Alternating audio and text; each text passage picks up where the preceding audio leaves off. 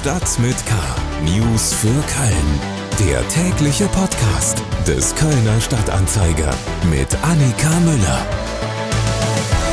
Moin zusammen. Schön, dass Sie wieder in unseren täglichen Nachrichtenpodcast reinhören. Hier geben wir vom Kölner Stadtanzeiger Ihnen einen Überblick über das Geschehen in und um Köln.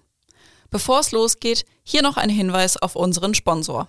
Dieser Podcast wird produziert mit freundlicher Unterstützung von NetCologne. Seit mittlerweile über 20 Jahren treibt NetCologne den wichtigen Ausbau der Glasfaserinfrastruktur hier in Köln und der Region weiter voran. Vielen Dank an NetCologne. Heute in Stadt mit K. Engpässe in Kölner Kliniken. Kölner Psychologe über Bundestagswahlen. Und Lupo zu Besuch im Studio. Zuvor gibt es aber einige Meldungen in unserem Nachrichtenüberblick. Schlagzeilen. Am Donnerstag ging es im Kölner Stadtrat heiß her.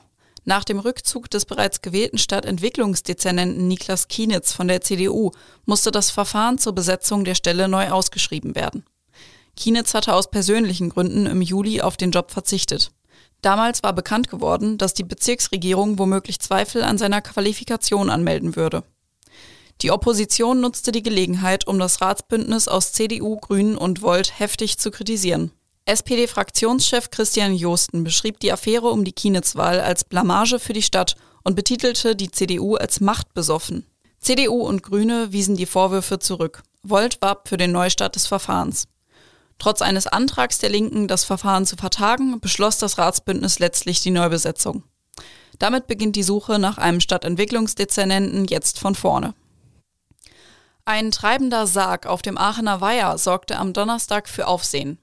Es handelte sich dabei um eine politische Aktion von dem Kollektiv Aktionsgruppe 21. Der Sarg soll symbolisch für die laut der Aktivisten rassistische Migrationspolitik der EU stehen. Zusätzlich machten zahlreiche Schilder am Rande des Aachener Weihers auf die Todeszahlen von Flüchtenden im Mittelmeer in den vergangenen 33 Monaten aufmerksam. Die Stadt Köln hat den Sarg wieder entfernen lassen. In einem offenen Schreiben treten die IG Gastro und Clubcom gemeinsam an die Stadtverwaltung sowie an die Fraktionen im Rat heran. Anlass ist der eskalierte Einsatz des Ordnungsamts im Ehrenfelder Club Buhmann und Sohn vor drei Wochen. Seitdem beschweren sich mehrere Gastronomen über angeblich unverhältnismäßiges Auftreten von Ordnungsbeamten. Aber auch allgemein seien die Verbände über die Wiedereröffnung der Mitgliedsbetriebe besorgt und vermuten, dass Anwohner nach anderthalb Jahren Pause sensibler auf Veranstaltungen reagieren würden.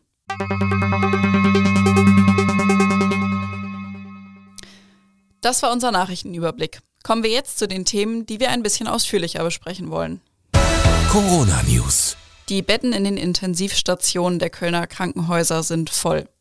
Das geht aus einem Schreiben der Stadt Köln an die Kliniken hervor, das der Leiter der Lungenintensivstation am Klinikum Meerheim, Christian Karagianidis, am Mittwoch auf Twitter veröffentlicht hat. Dazu schreibt er, laut dem Divi-Intensivregister 12 Prozent mit Covid-19-Patienten. So etwas hatten wir noch nie im Sommer in Köln. Laut Alexander Lechleutner, ärztlicher Leiter des Rettungsdienstes der Stadt, gebe es aber keinen Grund zur Beunruhigung. Unser Lokalredakteur Tim Stienauer hat mit ihm gesprochen und ist jetzt bei mir im Studio. Hallo Tim. Hallo Annika. Wie begründet Herr Lechleutner seine im Vergleich zu Karagianidis entspannte Haltung? Herr Lechleutner empfiehlt erstmal, ähm, die Nerven zu behalten, denn das, was die Feuerwehr da am Mittwoch verschickt hat an die Krankenhäuser, die sogenannte Überlastanzeige, dass die Intensivstationen volllaufen, das ist überhaupt nichts Ungewöhnliches. Das gibt es in manchen Wintermonaten zwei bis dreimal in der Woche ähm, auch, dass die Intensivstationen ähm, volllaufen. Ähm, und das ist meistens ein Zustand, der schon nach zwei oder drei Stunden wieder beseitigt ist. Äh, und so war es jetzt auch am Mittwoch. Diese Überlastanzeige galt von 13 bis 18 Uhr. Ähm, und auch am heutigen Freitag beispielsweise gibt es so eine aktuelle Überlastanzeige nicht. Außerdem sagt Herr Lechleutner, äh, dass in Köln derzeit ungefähr 15 Prozent aller Patienten auf den Intensivstationen äh, an Covid-19 erkrankt sind. Und äh, das sind also ähm, bei weitem nicht so viele, wie wir schon mal auf den Intensivstationen hatten. Im April etwa waren es ähm, an manchen Tagen fast 50 Prozent. Trotzdem ist die aktuelle Überbelastung ungewöhnlich. Normalerweise kommen Krankenhäuser erst im Herbst oder Winter an ihre Kapazitätsgrenzen. Woran liegt denn dann die aktuelle Überbelastung? Genau, im Herbst und im Winter, meistens zur Hochzeit der Grippewelle, ist ähm, so ein typischer Zeitpunkt, wo in den Kliniken ähm, phasenweise äh, nichts oder nur noch wenig geht.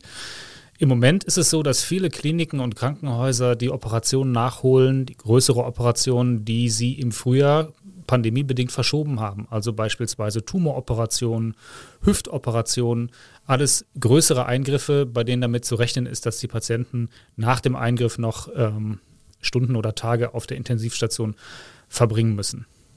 Lokalredakteur Tim Stienauer über Engpässe in Kölner Kliniken. Politik.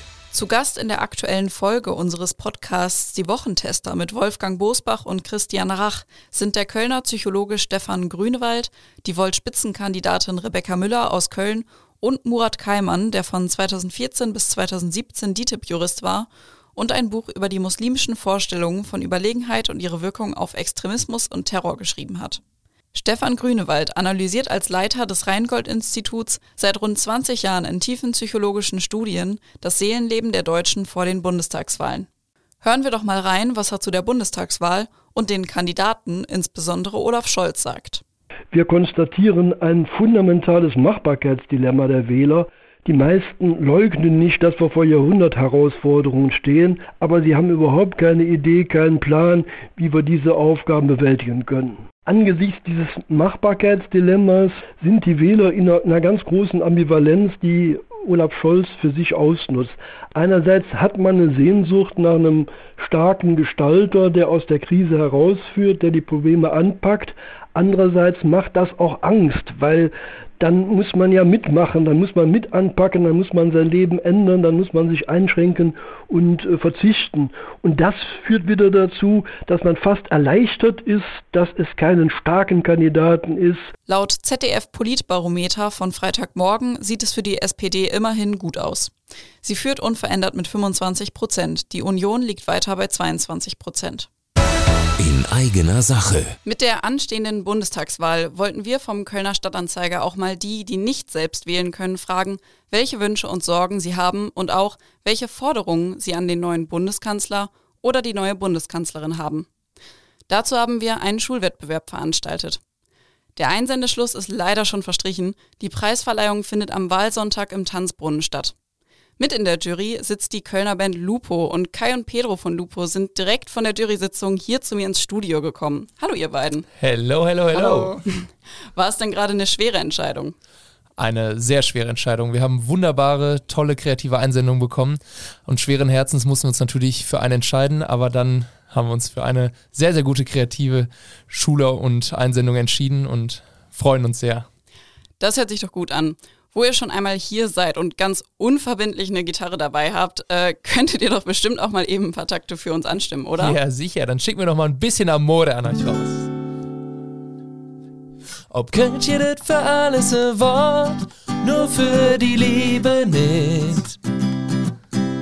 Für alles han ich ne Plan B, nur für die Liebe nicht. Mör dich op een eenzame Insel, nimm ich drei Sachen mit. Ja, was! Ne Fußballer, Hand und natürlich dich. Wieso dann endlich nicht? Yeah! Wow, danke schön an Lupo. Sehr gerne. Gerne. Schön wählen gehen. Damit sind wir auch schon wieder am Ende dieser Episode Stadt mit K. Vielen Dank an dieser Stelle auch nochmal an unseren Sponsor Net Cologne. Mein Name ist Annika Müller. Ich freue mich, wenn Sie auch nächstes Mal wieder reinhören und wünsche Ihnen ein schönes Wochenende. Bis bald. Stadt mit K. News für Köln. Der tägliche Podcast.